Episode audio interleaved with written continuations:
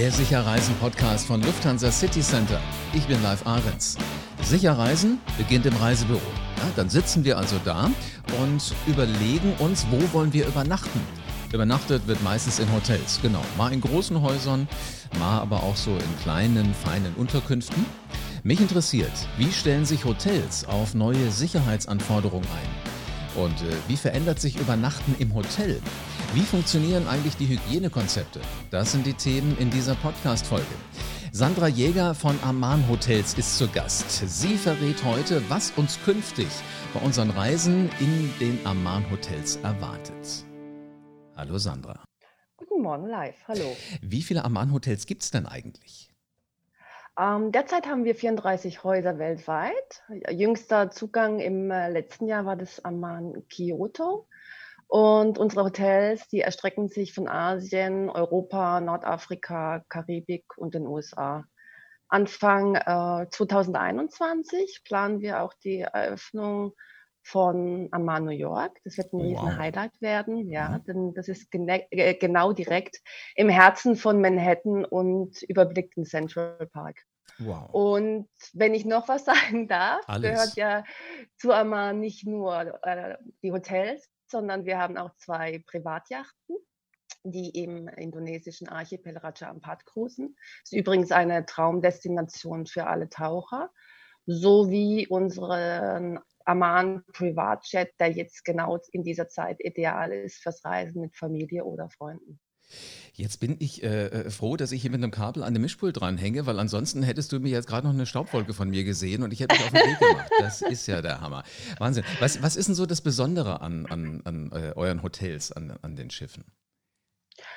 Äh, ja, als Besondere, jedes, unserer Resort äh, bezaubert natürlich äh, unsere Gäste mit äh, einer atemberaubenden Landschaft und akribischer Liebe zum Ta Detail und unvergleichbarem persönlichen Service. Unsere Häuser passen sich auch im Design immer der Umgebung des jeweiligen Landes an und sie sind klein in der Zimmeranzahl und bieten aber viel Platz für unsere Gäste. Aman, das bedeutet ja äh, Sanskrit, nee, Entschuldigung, Amban bedeutet Frieden in Sanskrit. Mhm. Und äh, kein Markenname könnte das Grundkonzept äh, der Gruppe besser beschreiben, weil Ruhe, Harmonie und Raum sind ja die Säulen unserer DNA. Also es klingt richtig schön. Also bei euch kommt man so richtig zur Ruhe, man kann entspannen, man kommt da eigentlich gar nicht drum rum. Höre ich das richtig raus? Absolut, ja. Ich äh, schafft es eigentlich immer wieder, die Gäste aus dem Alltag herauszuholen, jenseits alltäglicher Vorstellungen von Luxus und da in einen Zustand äh, unkomplizierter Gelassenheit zu versetzen. Ich gebe dir mal ein Beispiel. Zum Beispiel äh, ja, das Amankore in Bhutan. Ähm, das äh, gehört ja sicherlich zu den außergewöhnlichsten und beeindruckendsten Reisezielen dieser Welt. Mhm. Bhutan ist ja noch das einzige existierende buddhistische Königreich im Himalaya, liegt auf einer Höhe von 180 bis 7500 Meter und hat einfach eine atemberaubende Landschaft aus wahnsinnigen Bergkämmen, gewaltigen Gipfeln, tiefen Schluchten und wunder, wunderschönen äh, Tälern. Und da hat äh, Amman insgesamt fünf Lodges, die verteilt über die Täler liegen. Und äh, ich empfehle da natürlich einen Besuch auf jeden Fall in einer Lodge. Man kann aber auch eine maßgeschneiderte Rundreise zu allen fünf Amman-Destinationen arrangieren. Und äh, wenn ich da einen kleinen Tipp geben darf. Sehr gerne, Verena, her damit. Die, die Verena Weigelt aus dem LCC Reisebüro in Bochum, die war persönlich mit mir vor Ort und äh, ist, äh, kennt sich bestens in Bhutan aus. Also wenn, also, man, wenn man auch mal Fotos sehen möchte aus der privaten Fotosammlung, fragt man am besten in Bochum nach. Genau, richtig. Das stimmt, ja. Ja, sehr schön. Ich höre da schon raus, das ist sicherlich eines, was zu deinen Lieblingshotels zählt. Aber was ist es denn wirklich? Ist es dein Lieblingshotel oder gibt es auch noch andere, wo du gerne hinreist? Oh, Lieblingshotel, das ist äh, keine einfache Frage, da ähm, ja all meine Reisen immer mit äh, wundervollen Begegnungen und einmaligen Erlebnissen verknüpft waren. Also ich liebe Südostasien, das ist für mich ein traumhaftes äh, Reiseziel. Wenn ich da an mein Lieblingsstrandhotel denke, dann ist das natürlich das Amanpuri, das erste Haus von Amman, das ja schon 1988 äh, eröffnet hat. Und das äh, Besondere daran ist, es liegt ja inmitten einer früheren Kokosplantage mit Blick über die Andamansee an der Westküste Phukets. Mhm. Ist vollkommen in sich geschlossen. Das ist natürlich auch wirklich unglaublich wichtig heute, in der heutigen Situation. Aber das Tolle daran ist auch noch, dass das ähm, Resort unterhalb einen wirklich malerischen privaten Traumstrand hat mit einer geschützten Bucht und ähm, 40 Villen, die auch einen eigenen ähm, Butler-Service haben und oh. ein absolutes Verwöhnprogramm, eines mm. der mhm. innovativsten asiatischen Spas im, in Asien. Also ich könnte noch weiter erzählen. Ich merke schon, aber ja, wenn, du, willst, du willst auch ja, am liebsten gleich die wenn Koffer ich, packen. wenn ich da mal anfange, dann höre ich nicht mehr auf. Also du musst mich da auf jeden Fall stoppen. Aber wenn ich so an Europa denke, dann äh, würde ich jetzt mal äh, das, äh, die Fischerinsel Sveti Stefan in Montenegro äh, sagen. Das ist ja die, eine der schönsten Hotelinseln äh, an der Adria. Wir waren da ja auch im letzten Jahr mit einer Gruppe von 20 deutschen Reisebüropartnern anlässlich der internationalen äh, LCC-Jahrestag in Budva. Ach, guck an. also die, die einen oder anderen kennen die Häuser jetzt auch schon. Aber sag mal, wenn da 1988 das erste Haus eröffnet wurde, dann möchte man ja gerne mal Mäuschen spielen und so in den alten Unterlagen nachgucken, wer da schon alles geschlafen hat. Das finde ich immer faszinierend. Wenn du denkst, hier in dem Bett haben auch schon tausende von Menschen vor mir gelegen. Was haben die gedacht? Was haben die gelesen und all solche Dinge? Nur, ja, da gibt es einige Geschichten zu erzählen. aber das Schöne bei Amal ist, das bleibt alles bei uns. Ah, sehr schön, sehr schön. Sag mal, jetzt gilt ja im Moment immer noch diese Reisewarnung. Ahnung. Was passiert denn in Hotels, wenn gar keine Gäste da sind? Äh, ja, das ist natürlich von Destination zu Destination unterschiedlich. Und Gott sei Dank kann ich sagen, mussten wir ja nicht alle Hotels schließen. Ähm, für uns war es natürlich wahnsinnig wichtig, dass wir die Mitarbeiter weltweit äh, alle erhalten konnten. Das sind ja 4500 Leute und das ist wirklich eine große Anzahl und das haben wir auch geschafft. Wow, sehr gut. Und ja, da sind wir auch ganz happy drüber.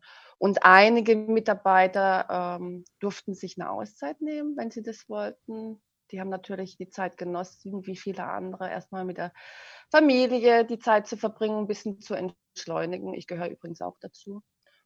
Und äh, in anderen Häusern wurde natürlich die Zeit genutzt, wie zu renovieren, zu, äh, zu, zu, zu Reparaturarbeiten zu leisten, da wo es notwendig war. Mhm. Wir haben die Mitarbeiter geschult, wir haben Trainings durchgeführt. Ähm, und wir haben gemeinsam auch wieder zu, an zukünftigen sozialen Projekten gearbeitet, was für Arman ja schon seit Bestehen eine wirkliche Herzensangelegenheit. Ja, toll. Also im Grunde genommen, es war immer Betrieb und jeder hatte auch irgendwas zu tun oder hat ja. sich halt mal damit beschäftigt, vorzubereiten auf den nächsten Ansturm. Genau. Jetzt ist es ja hier in Deutschland so, dass die Hotels für deutsche Gäste in der Zwischenzeit wieder öffnen dürfen. Wie ist das dann in den Ländern, in denen ihr mit Aman Hotels vertreten seid? Ja, es tut sich etwas, würde ich sagen. Ne? Es stimmt mich positiv. Und äh, ich habe auch gestern mit äh, meinen Kollegen in Europa gesprochen und viele haben mir gesagt, es geht bald wieder los. Das man so in Griechenland zum Beispiel nahe der Stadt äh, Protoheli an der Ostküste der, von dem Peloponnes. Das eröffnet am 18. Juni wieder. Und ähm, dort haben wir sogar schon Gäste ab dem 10. Juni, weil die haben das komplett, komplette Resort gemietet für eine Hochzeit. Wow. Ja, und unser Haus in Venedig äh, möchte auch Mitte Juni eröffnen. Ähm, wir, wir haben ja jetzt in den letzten Tagen äh, positive äh, äh, Signale zur Grenzöffnung ab dem Richtig, 3. Genau. Juni gehört, ja. Und äh, das wünsche ich mir auch wirklich sehr, dass die Italiener da noch ein bisschen Unterstützung vom deutschsprachigen Reisemarkt mm, mm, in den Sommermonaten bekommen. So, aber ja. irgendwann ist es ja so, dass wir alle wieder reisen dürfen und wir wollen das ja auch alle. Also die meisten scharren ja schon mit den Hufen und überlegen nur, wie können sie das noch hinkriegen, dass sie dieses Jahr noch wegkommen, da bin ich mir ganz, ganz sicher. Wie sieht denn euer Hygienekonzept aus? Ähm, ja, das, das Hygienekonzept. Also ich sag mal, so getreu dem Geist von Amman ist natürlich die Sicherheit und das Wohlbefinden unserer Gäste und Mitarbeiter. Das steht äh, ja immer, das hat oberste Priorität. Mhm.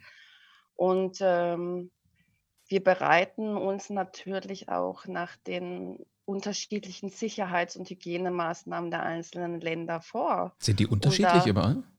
Ja, natürlich sind die unterschiedlich zum Teil. Ja, also ich sag mal in China zum Beispiel, ähm, da werden in den Hotels die, die Temperaturen, äh, die Körpertemperatur gemessen.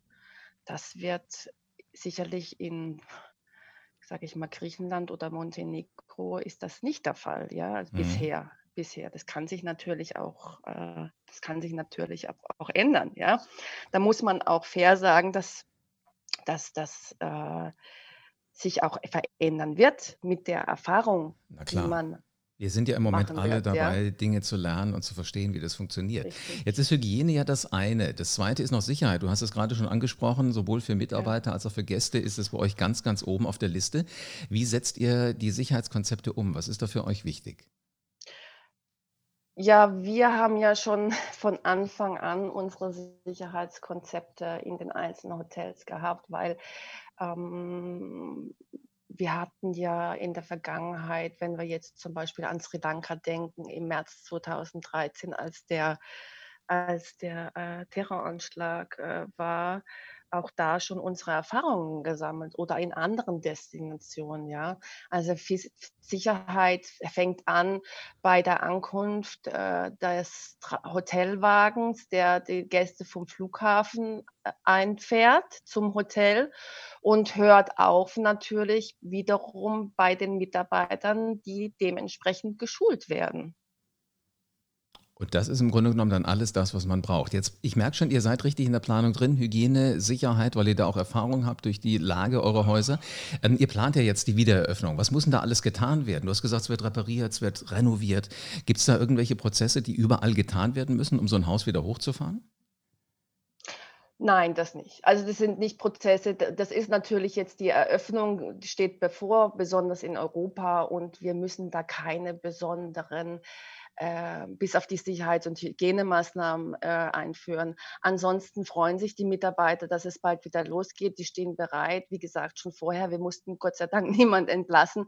Von daher kann es auch wieder losgehen. Und dazu möchte ich dann einfach auch noch sagen, dass wir vor Ort dann auch die Gäste dementsprechend betreuen. Wir haben in jedem Haus dann ein bis zwei Ansprechpartner Ansprechpartner, dass wenn es da Rückfragen geben wird, man auf jeden Fall immer wieder ähm, die Ansprechpartner im Hause hat. Und natürlich auch schon vor der Anreise. Mhm. Die, diejenigen, die jetzt schon sagen, ich habe meine nächste Destination gefunden, ich weiß, wo ich hin will. Wie kann ich denn jetzt schon meinen nächsten Urlaub im Amman Hotel buchen? Ja, natürlich über die LCC-Reisebüros. Überhaupt gar kein Problem. Also wie gesagt, wir haben ja nie aufgehört, Buchungen anzunehmen und äh, wir freuen uns über jede Buchung. Natürlich spürt man da, dass es in den letzten Wochen verhalten wird, aber es geht wieder los. Äh, wir kriegen positive Nachrichten, die geplanten Grenzöffnungen, die Zahlen bewegen sich nach oben. Das ist einfach ein wichtiges Signal für uns und natürlich auch für die Zukunft der, äh, der gesamten Reiseindustrie. Die Menschen möchten wieder reisen. Ich glaube sogar jetzt mehr denn je. Absolut. Amman ja. ist ja Amman ist da super flexibel, also auch in den Stornierungsbedingungen. Und wir passen uns natürlich auch je nachdem äh, dem Reisenden hier an. Also wir entscheiden das individuell. Also ich merke schon, ihr macht nicht nur eine tolle Atmosphäre und ihr äh, habt nicht nur wirklich die schönsten Häuser offensichtlich, du bist ja mega begeistert, sondern ihr sorgt auch noch dafür, dass Leute wirklich Spaß haben und dass sie sich auch leichten Gewissens für, für euch entscheiden können und sagen, ich komme. Sehr gerne, sehr gerne. Sandra, ja. vielen herzlichen Dank für einen Blick hinter die Kulissen von Aman Hotels. Danke, live. Wünsche dir einen schönen Tag. Das wünsche ich dir auch und viele, viele, viele, viele Gäste. Der Menschentreffen Reisenunternehmen, das hört seit Menschengedenken zu unserem Leben ja einfach dazu. Und die Hotels, wir haben es gehört, bereiten sich auf uns Reisende vor. Und äh, alleine, wenn ich mir vorstelle, über den Central Park gucken, auch wenn New York sehr gebeutelt war. Ich finde, man muss wieder hin und warum nicht in ein Amman Hotel? Damit du da draußen auf dem Laufenden bleibst, wo es hingehen kann, abonniere diesen Podcast am besten jetzt und lass gerne eine 5-Sterne-Bewertung da. Die sind für den Podcast und die sind für die Lufthansa City Center Profis. Denk an dein Reisebüro. Da sitzt nämlich dein persönlicher Berater, der sucht mit dir die spannendsten Destinationen aus und die richtigen Verkehrsmittel. Und da ist immer jemand für dich da, ja? Auch jetzt. Und es ist an uns allen. Wir müssen dafür sorgen, dass wir auch in Zukunft mit Sicherheit von Profis beraten werden. Hier bist du immer aktuell informiert. Also bis zur nächsten Folge vom Sicher Reisen Podcast.